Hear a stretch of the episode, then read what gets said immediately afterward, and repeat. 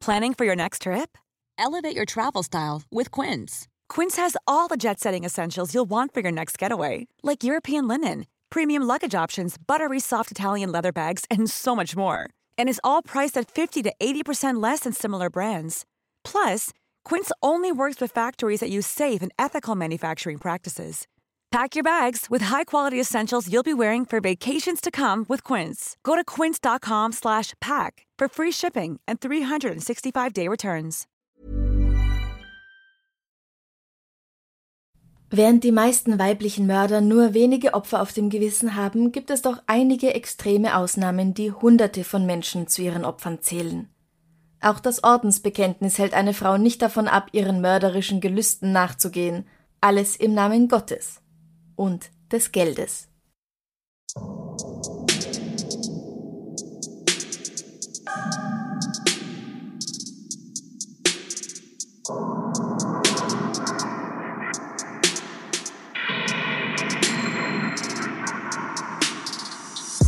Servus.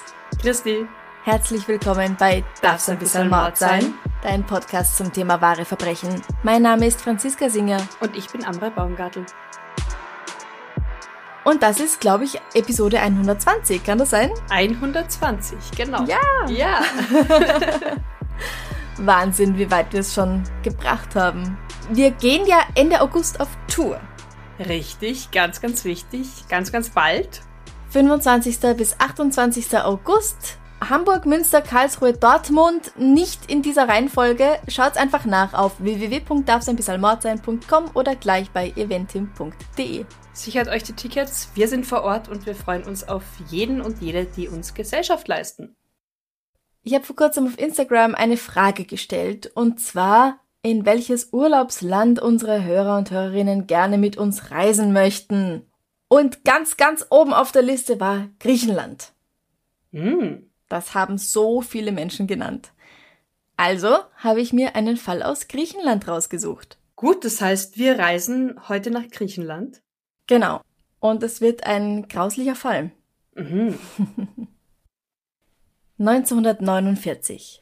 Nachdem seine Tochter Simela in seinem Heimatland verschwindet, ruft der in Toledo, Ohio lebende Grieche Christos Spirides das FBI zur Hilfe. Die Beamten können Simelas Spur bis ins Kloster Pevkovounochia Trissa, etwa 50 Kilometer außerhalb von Athen, verfolgen.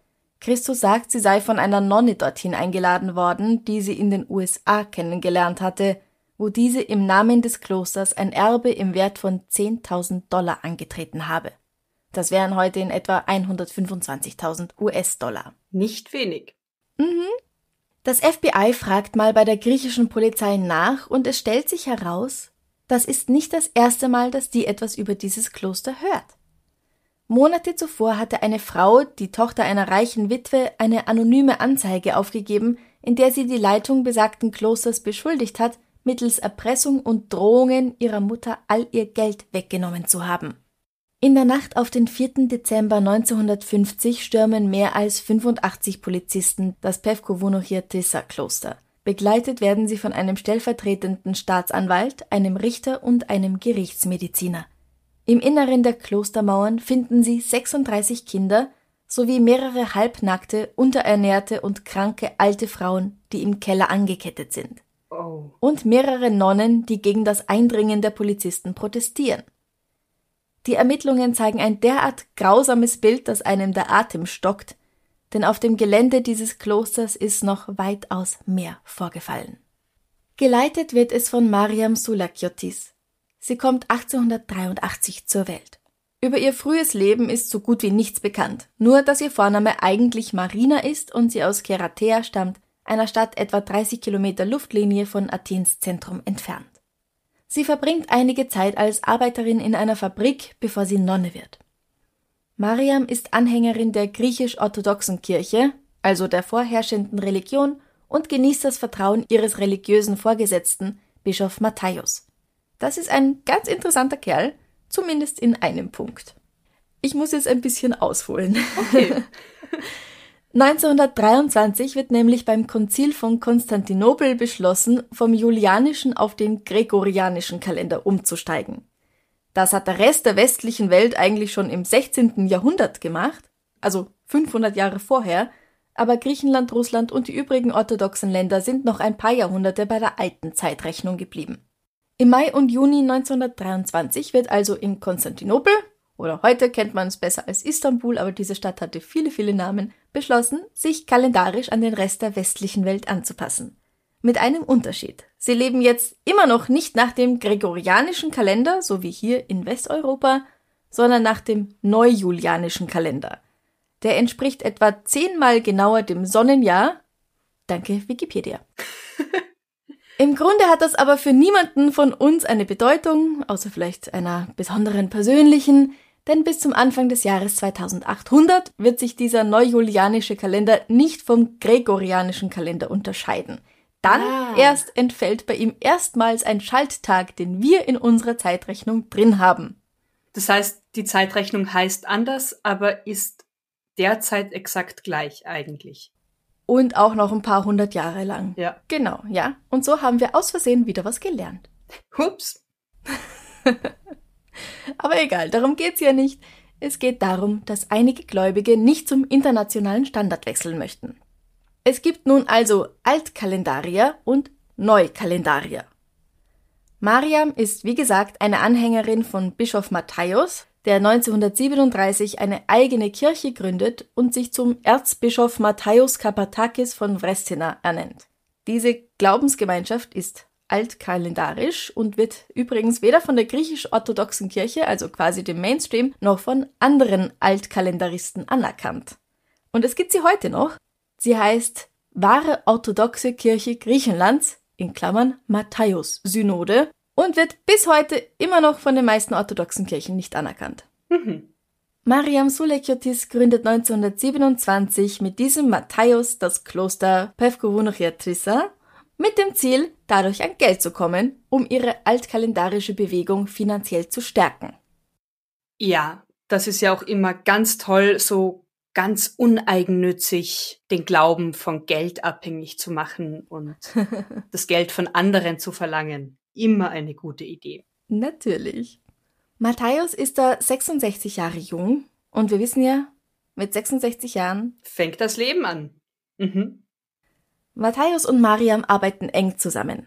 Sie ist es, die das Land für das Kloster beschafft wobei eine griechische Autorin schreibt, dass sie sich nicht erklären kann, wie diese Frau auf legalem Weg zu genug Geld gekommen sein kann, um so viel Land zu kaufen. Mhm. Okay, das heißt, spätestens da fangen illegale Handlungen an. Vermutlich. Mhm. Wie sagt man, wenn man sich nicht legal ganz sicher ist? Mutmaßlich. Mutmaßlich, ja. Das Kloster heißt Ieramoni Esodion Panarias Pevkovunochiatrisis eine australische Zeitung übersetzt das mit Convent of the Virgin in the Pines, was ich wiederum mit Kloster der Jungfrau in den Kiefern übersetzen würde. Ja. Oder Pinien, ja. Ja, keine Ahnung, aber es hat bestimmt irgendeine Bedeutung. Ja, und die Jungfrau ist vorhanden, also ganz wichtig. Genau. Rein, genau. unschuldig, genau. religiös. Ja. Mhm. 1939 wird Mariam de facto Äbtissin. Auch wenn dieser Titel erst 1950 offiziell wird, so hat sie doch die meiste Verantwortung für das Kloster zu tragen. Was ist mit ihm? Also Matthäus? Matthäus? Du, Matthäus. Matthäus hat nicht so viel Zeit. Ach so. Weil er sich um andere Dinge kümmern muss. Ah. Mhm. 40 Tage lang fasten, eine Zeit lang als Eremit leben, schwere Metallketten tragen, um das Leben auf dieser Erde ja nicht zu schön werden zu lassen, das Übliche eben. Man kennt Selbstkasteiung vom Feinsten. Mhm. In den späten 30ern beginnen sie, das Kloster als Behandlungszentrum für Tuberkulose zu bewerben. Hier sollen erkrankte Menschen gratis behandelt werden, im Grunde einfach dadurch, dass das Kloster auf einem Bergerl liegt und Höhenluft der Lunge gut tun soll. Die Menschen nehmen das auch gern an. Aber so ganz umsonst ist das alles nicht, wie wir gleich sehen werden. Während des Zweiten Weltkriegs geht es mit Matthäus Gesundheit bergab. Er ist jetzt aber auch schon um die 70. Er stirbt 1950 im Alter von 78 Jahren und nun folgt ihm Mariam endlich ganz offiziell als Leiterin des Konvents. Aber wie gesagt, faktische Herrscherin ist sie schon seit gut zehn Jahren. Ja, sie hat da einfach trainiert für diesen Moment. Ja, sie macht weiter, so wie sie immer. Und nun endlich offiziell. Genau. Ja. Die beiden sind natürlich nie allein in diesem Kloster gewesen, da sind auch noch andere Nonnen und in einer Art Partnerkloster Mönche, und die hat Mariam schon seit Jahren ausgesendet, um wohlhabende Personen, bevorzugt Witwen oder unverheiratete reiche Damen, aber auch Ehepaare und Familien zu rekrutieren und mit ins Kloster zu bringen. Dort müssen sie beichten, fasten und beten, dürfen nicht sprechen und kaum schlafen. Also all diese Punkte erinnern mich jetzt ganz stark an Sektenmaßnahmen, also eine High mhm. Control Group, wie es ja in den letzten Jahren genannt wird. Und wie wir es ja auch schon oft genug behandelt haben. Genau, ja, immer im September. Genau. Wenig essen, wenig schlafen, nicht miteinander sprechen dürfen, so bekommt man die Leute gefügig. Mhm. Und so bekommt Mariam sie dazu, ihr ihre gesamte Kohle zu überschreiben. Natürlich gibt's einige Sturköpfe, die sich nicht so leicht erweichen lassen. Denen wird die Lust auf Rebellion rausgeprügelt oder sie müssen zusehen, wie andere für ihre Vergehen Strafe beziehen. Und dann sind da noch die Tuberkulosekranken. Und irgendwann ist alles egal. Wer nicht pariert, wird gefoltert. Wer Pech hat, stirbt. Wow. 1949 geht ein Gerücht um, dass Anwohner der umliegenden Dörfer aus dem Kloster Schreie gehört hätten.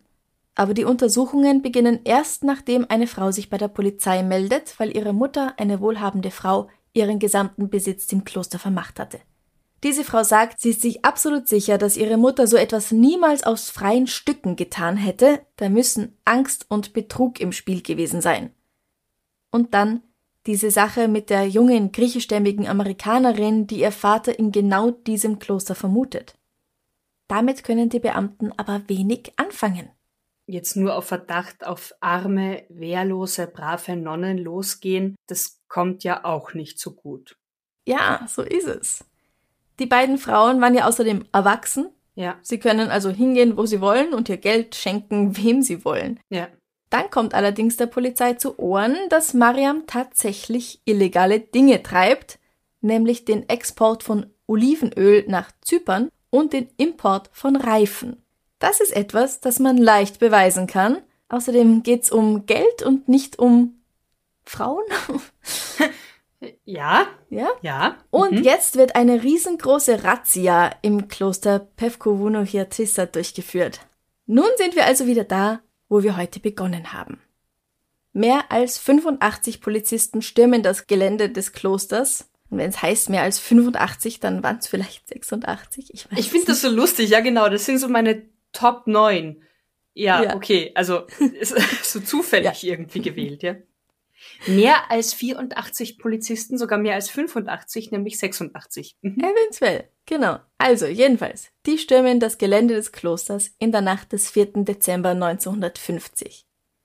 Ich weiß nicht, womit sie gerechnet haben, aber ich könnte mir vorstellen, dass es nicht mehrere kranke, unterernährte, halbnackte alte Frauen waren, die im Keller in Ketten liegen.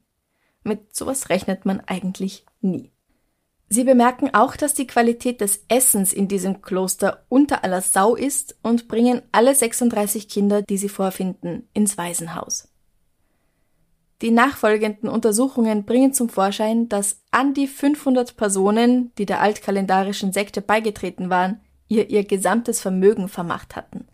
Unglaublich viele zu viele, als dass es ein Zufall sein könnte, sind bald nach ihrem Beitritt gestorben. Die Geschichten, die ans Licht kommen, schockieren das Nachkriegsgriechenland und sorgen monatelang für immer neue Schlagzeilen in den Zeitungen. Mariam Sulakiotis Prozess beginnt im September 1951. Hier sind einige der Vorwürfe, die gegen sie erhoben werden. Und Achtung, es folgen Beschreibungen von Folter. Wer das nicht hören mag, überspringt die nächsten paar Sekunden besser.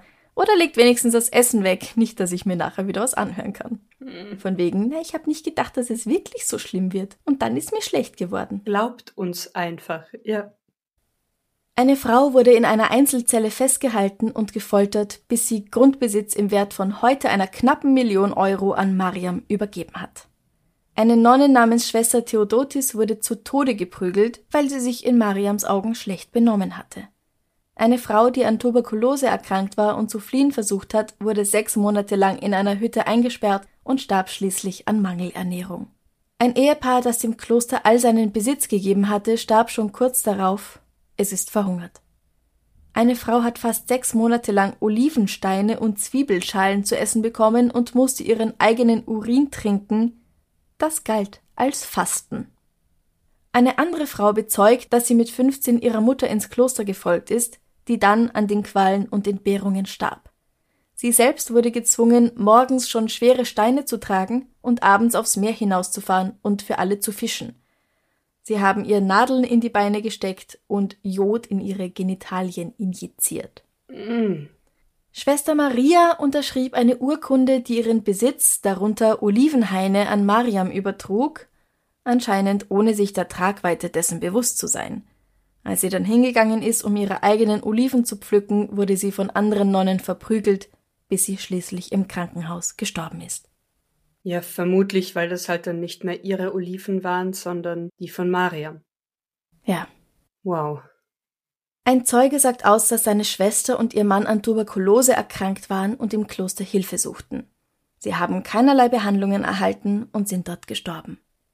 Ihre drei Kinder, die mit ihnen gekommen waren, wurden unmenschlicher Folter ausgesetzt.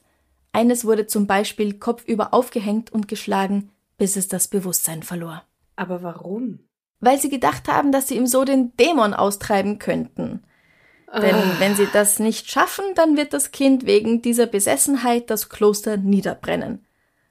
Also entweder Teufel rausprügeln oder Kind totschlagen bei dem Versuch, den Teufel rauszuprügeln, beides in Ordnung. Ja, zum Wohle und zur Sicherheit aller anderen. Mhm. Natürlich werden die Kinder auch befragt. Es werden ja 36 in den Mauern gefunden. Und ich schickte hier ein Zitat Sie haben gesagt, dass wir sterben müssen, dass die Zellen geleert werden müssen, damit andere kommen können, damit wir in den Himmel kommen.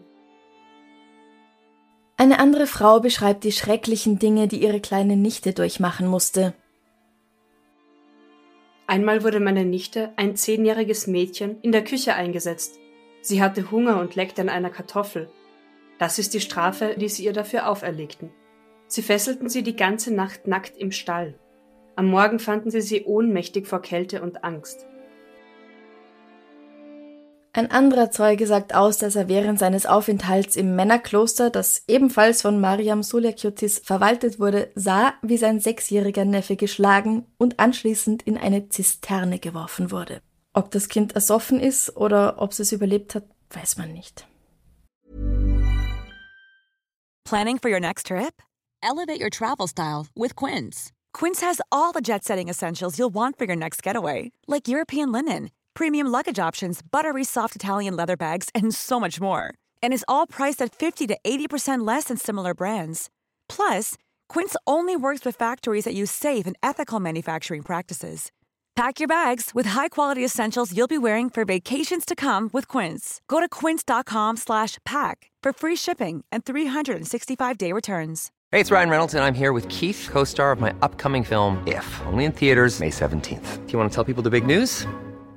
All right, I'll do it. Sign up now and you'll get unlimited for $15 a month in six months of Paramount Plus Essential Plan on us. Mintmobile.com slash switch. Upfront payment of $45 equivalent to $15 per month. Unlimited over 40 gigabytes per month. Face lower speeds. Videos at 480p. Active Mint customers by 531.24 get six months of Paramount Plus Essential Plan. Auto renews after six months. Offer ends May 31st, 2024. Separate Paramount Plus registration required. Terms and conditions apply if rated PG. Vor Gericht beteuert Mariam, dass alle Anschuldigungen Lügen seien. Sie verspottet sie als satanische Hirngespinste und sagt, dass es nun mal üblich sei, beim Beitritt ins Kloster ein Armutsgelübde zu leisten und dem Kloster alle materiellen Güter zu übertragen. Da es keine juristische Person hinter dem Kloster gab, mussten sie es auf ihren Namen übertragen. Das ist alles. Von Folter weiß sie nichts. Aber das ist alles kein gutes Argument, selbst Anfang der 50er nicht, und es bringt ihr nichts. Denn irgendwie erklärt das noch nicht, wieso sie an die 300 Häuser, Grundstücke und Bauernhöfe in ganz Griechenland und zusätzlich Gold und Juwelen im Wert von mehreren tausend Pfund bekommen hat. Mehrere tausend Pfund, das ist ein Wert aus den 50ern. Mal so als Richtwert. 1000 Pfund von 1950 entsprechen heute gut 38.000 Pfund oder 45.000 Euro. Wow! Also hat sie ein Vielfaches von 45.000 Euro. Mhm. Diese Frau ist reich. Ja. Und sie fängt nicht mal irgendwas Geiles an mit ihrer Kohle. Ja, die Leute kriegen nichts zu essen, sie ja. hockt einfach nur auf dem Geld. Ach so, das heißt, sie hat kein, kein Doppelleben, wo sie sich's irgendwie gut gehen lässt oder auf Bali ja, Party verprasst. Nein. Wow. Nein.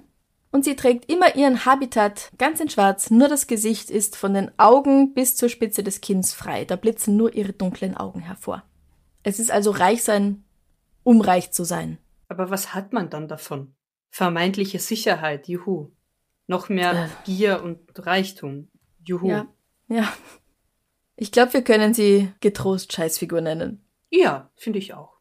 Mariam Sulekiotis wird zu 26 Monaten Haft verurteilt. Dafür, dass sie ein Mädchen zwölf Jahre lang gefangen gehalten und dessen Eltern gesagt hatte, dass es tot sei. Eine Nonne wird dafür ebenfalls wegen Beihilfe verurteilt, und zwar zu vier Monaten in Haft. Also 26 Monate, vier Monate Jetzt nicht für zwölf Jahre Gefangenschaft. Ja, wow. Ein Jahr später wird Mariam zusammen mit acht weiteren Nonnen und einem falschen Bischof dafür verurteilt, einem Mönch und drei Nonnen medizinische Hilfe und Nahrung verweigert zu haben, wodurch sie gestorben sind, und sich an ihrem Besitz zu bereichern. Dafür erhält Mariam zehn Jahre Haft. Was? Ach so, weil die sind gestorben. Okay, ja, ja. Ja. Okay. Die Strafe der anderen rangiert zwischen einem und zehn Jahren. Und 1953 kommt es erneut zu einem Prozess. Nun wird sie zu einer weiteren Haftstrafe von vier Jahren verurteilt. Der Rest der Verbrechen bleibt ungesühnt. Und was tut Mariam? Sie nimmt die Verurteilungen mit Verachtung hin und ansonsten zeigt sie kaum Emotionen. Ich wurde zu Unrecht verurteilt. Ich habe ein reines Gewissen vor Gott, dass ich nur meine Pflicht getan habe mit diesen schwächlichen Kreaturen, die mich angeklagt haben. Sympathisch. Schon, ja. Der Staatsanwalt sieht das ein bisschen anders als sie. Er meint, dass Keratea, das ist die Stadt, zu der das Kloster gehört, eine Schande für Griechenland ist und ihm die Haare zu Berge stehen, wenn er daran denkt, dass dort so viele Menschen gestorben sind. Über 127 Männer, Frauen und Kinder sollen in dem Kloster gestorben sein. Manche sprechen von 27 Morden und 150 Toten durch Vernachlässigung in den meisten Fällen durch die unbehandelte Tuberkulose. In diesem Tuberkulosebehandlungszentrum. Ja. Manche sprechen aber sogar von 500 Toten. Lang sitzt Mariam nicht im Knast, sie stirbt schon am 23. November 1954 im Alter von 71 Jahren. Sie wird auf dem Gelände des Klosters bestattet, genau wie ihr Vorgänger Bischof Matthäus. Zu ihren besten Zeiten hatte Mariam Sulakiotis mehr als 400 Anhänger und um die 500 Personen haben ihr, freiwillig oder nicht, ihr Hab und Gut übertragen. Das ist eine verdammt hohe Zahl, oder? Also ich meine, ich habe keine Referenzpunkte, aber das ist viel. Ja, ja, also es liegt weit über dem, was zu der Zeit normal ist. Und falls du dich noch wunderst, wie sie es geschafft hat, so viele Leute überhaupt zu ihrem Kloster zu locken, mhm. Das ist was ganz Spezielles. Sie hat das Gerücht in die Welt gesetzt, dass die Leiche von Bischof Matthäus echt gut riecht. Bitte was? Ja, ich zitiere aus der Zeitung Eleftheria, schlecht übersetzt. Auf diese Weise zog sie Hunderte von einfachen Leuten an, die aus vielen Teilen Griechenlands dorthin eilten, um das Wunder des heiligen Matthäus zu sehen. Aber in Wirklichkeit hatte die böse Äbtissin seinen Leichnam mit Parfum besprenkelt, um die Frommen in die Irre zu führen und eine Legende um seinen Namen zu kreieren. Oh, okay, wow. also, okay, ja. Mhm. Okay, warte, ich. Entschuldige. Du, woanders haben sie Reliquien. Ja. Sie hat einen gut riechenden Leichnam eines Bischofs. Ich fange jetzt eines mal. Kirchengründers. Ich habe, ich weiß nicht, womit ich anfangen soll. Punkt A. Kann das nicht ungesund werden mit der Zeit, wenn man einen Leichnam zu lang einfach rumliegen lässt und mit Parfum besprüht? Also die Gerüche und Nein, weißt ich nehme mal an, dass sie da schon was angefangen haben mit diesem Leichnam. Mumifiziert oder irgendwie. Ja, okay, ja. okay, genau. gut. Ähm, die haben den nicht einfach so auf den Tisch vergammeln lassen und dann Parfum gesprüht. Nein, nein. Ja, eben, das wäre jetzt so meine... Nee, das ist... Okay. Ja. das hält nicht lang vor. Ja, eben. Aber, mh, und das lockt Menschen an. Ja, es ist ein Wunder. Und die bleiben dann aber auch. Ja. Mhm. Ich. Ich finde da überall keinen einzig logischen Punkt. Nirgends. Das ist in Ordnung, damit müssen wir jetzt leben. Okay. Hm. Während die Gerichtsverhandlungen laufen, kommt es übrigens, abseits des Gerichts, zu weiteren Streitereien in puncto Religion in Griechenland, was dazu führt, dass alle altkalendarischen Sekten im Land verboten werden. Im Gegenzug stilisiert Mariam ihren Matthäus, das hat sie ja vor eh schon versucht mit der wohlriechenden Leiche, zu einem Heiligen und trägt sein Bildnis an einer Kette um den Hals. Diese religiöse Strömung verschwindet aber nicht, wie man annehmen könnte vielleicht, mit Mariams Tod von der Erdoberfläche. Auch nach ihrem Ableben operiert diese Sekte weiterhin im Untergrund, trotz des Verbots. Mehrere Jahre danach verdächtigt die Polizei bei jeder Vermisstenmeldung von Mädchen und jungen Frauen immer noch die Personen im Kloster etwas damit zu tun zu haben. Also wir wissen jetzt von ihr, die verurteilt wurde, und noch einige wenige Nonnen mit ihr. Wegen Beihilfe. Mhm. Aber an der Oberfläche scheint das ja irgendwie ein funktionierendes Kloster gewesen zu sein. Also ein Orden auch mit eben Ordensmenschen, die jetzt nicht gefoltert wurden.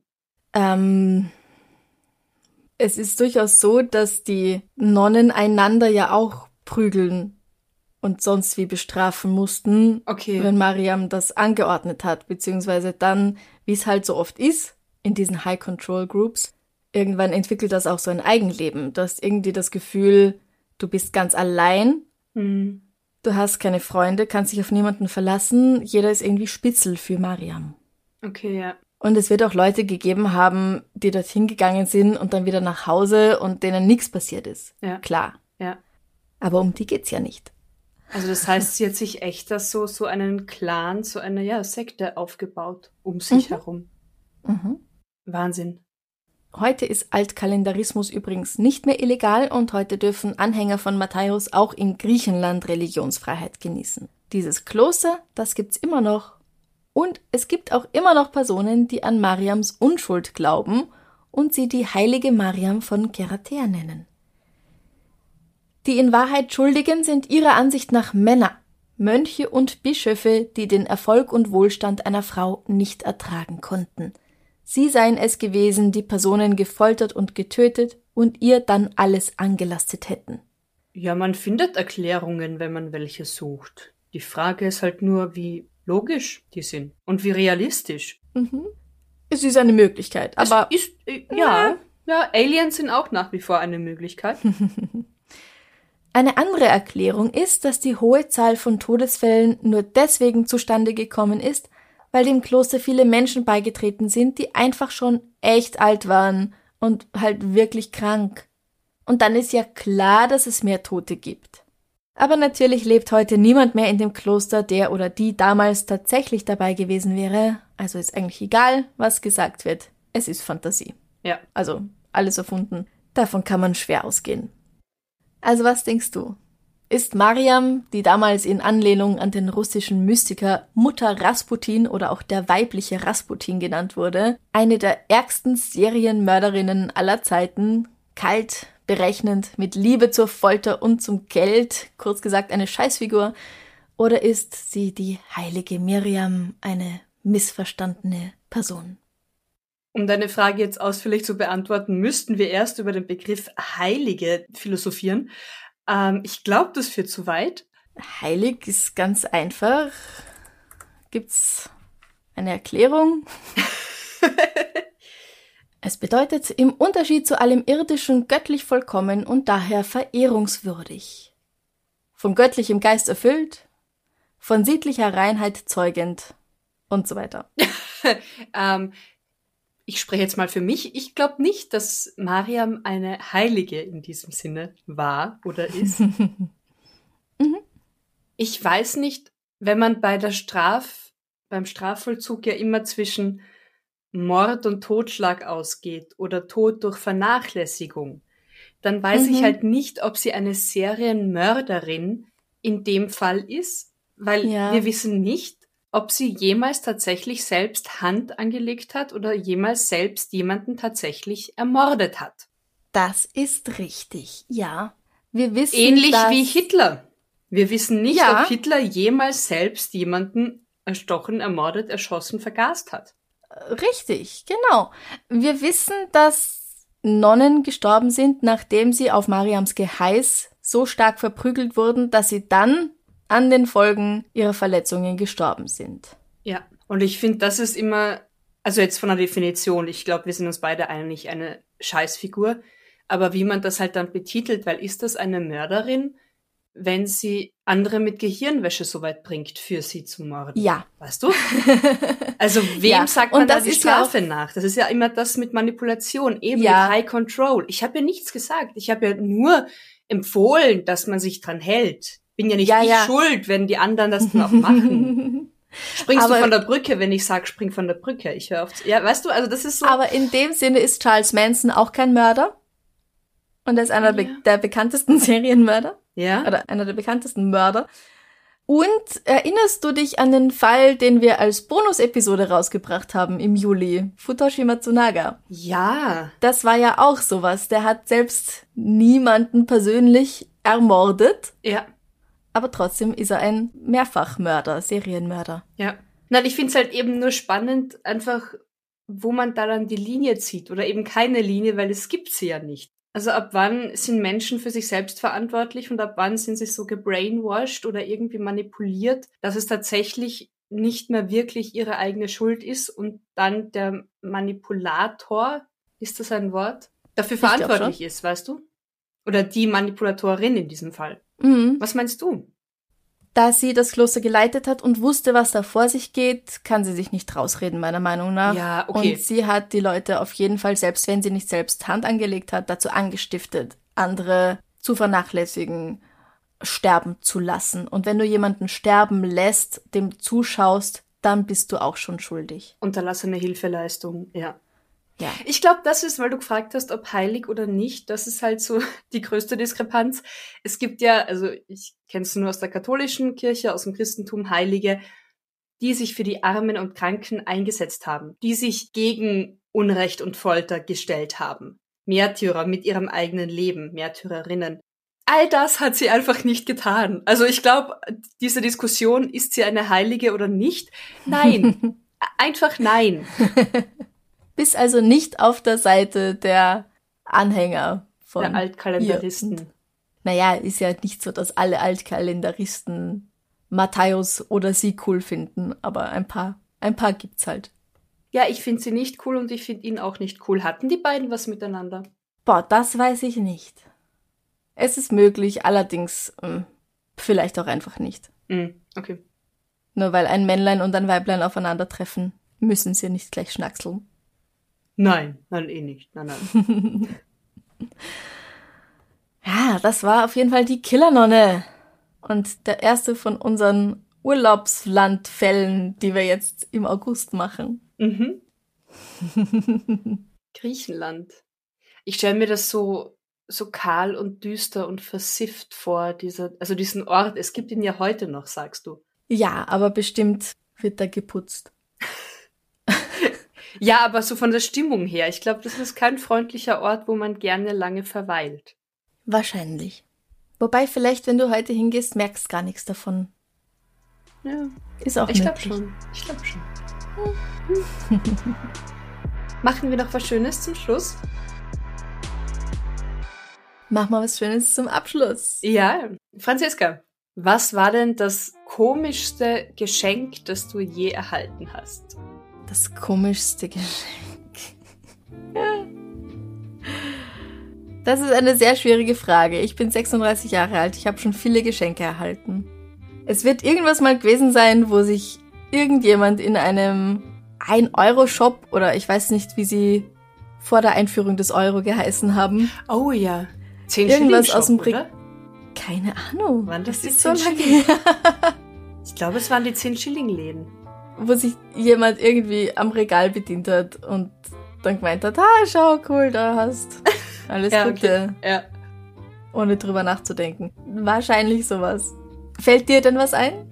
Ja, jetzt, wo du das ins Spiel gebracht hast, ich habe mal als Premierengeschenk, ich glaube auch von so einem, ja, ein Euro-Laden, so einen kleinen, fünf Zentimeter großen Plastikkackehaufen bekommen. Mhm. Und ich habe keine Ahnung, warum. Also als, ja.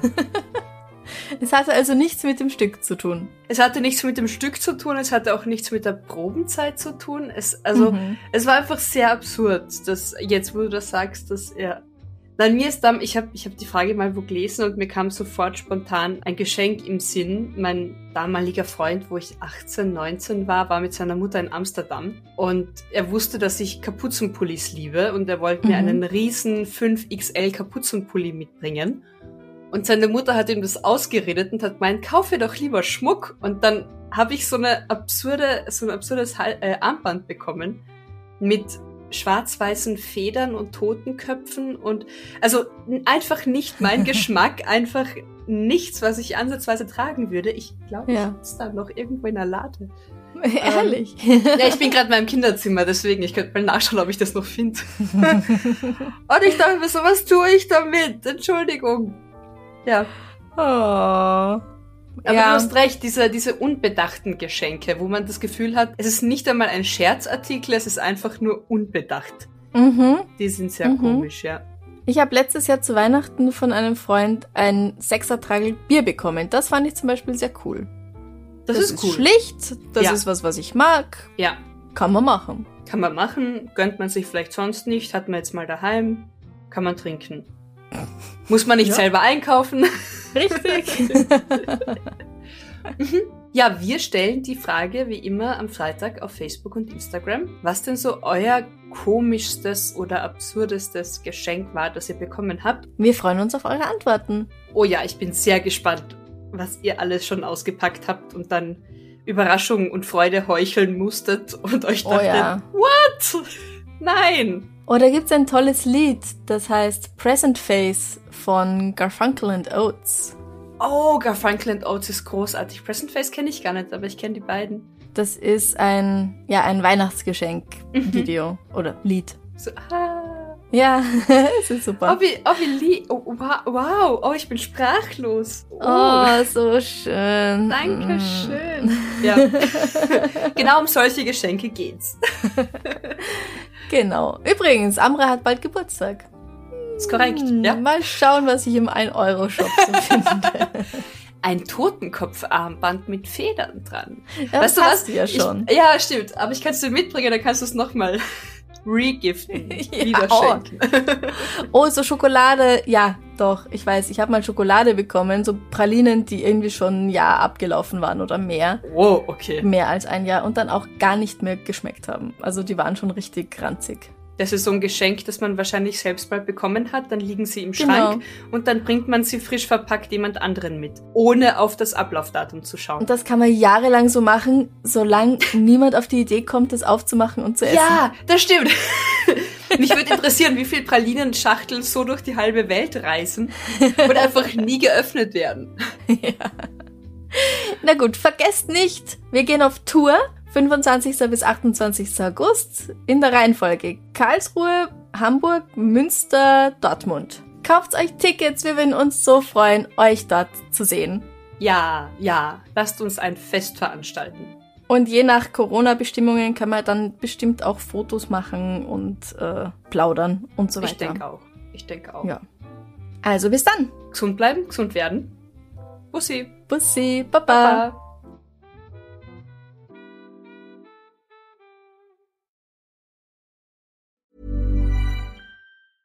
Planning for your next trip? Elevate your travel style with Quince. Quince has all the jet setting essentials you'll want for your next getaway, like European linen, premium luggage options, buttery soft Italian leather bags, and so much more. And is all priced at 50 to 80% less than similar brands. Plus, Quince only works with factories that use safe and ethical manufacturing practices. Pack your bags with high-quality essentials you'll be wearing for vacations to come with Quince. Go to quince.com/pack for free shipping and 365-day returns. Liebe findet den unterschiedlichsten Ausdruck quer durch die Geschichte. Doch ist es wirklich immer Liebe? Lasst uns über Sex sprechen, von skandalösen Stories aus der Antike über die Geschichte von Fetischen bis hin zu den unanständigen Geheimnissen berühmter Personen – bei Liebesgeschichte gehen wir der Entwicklung der menschlichen Sexualität auf den Grund. Unterhaltsam, lehrreich und im besten Sinne des Wortes tabulos stellt Franziska Singer, das bin ich, jede Woche die Frage, wer, wann, mit wem und wie. Wer Liebesgeschichte überall, wo es Podcasts gibt.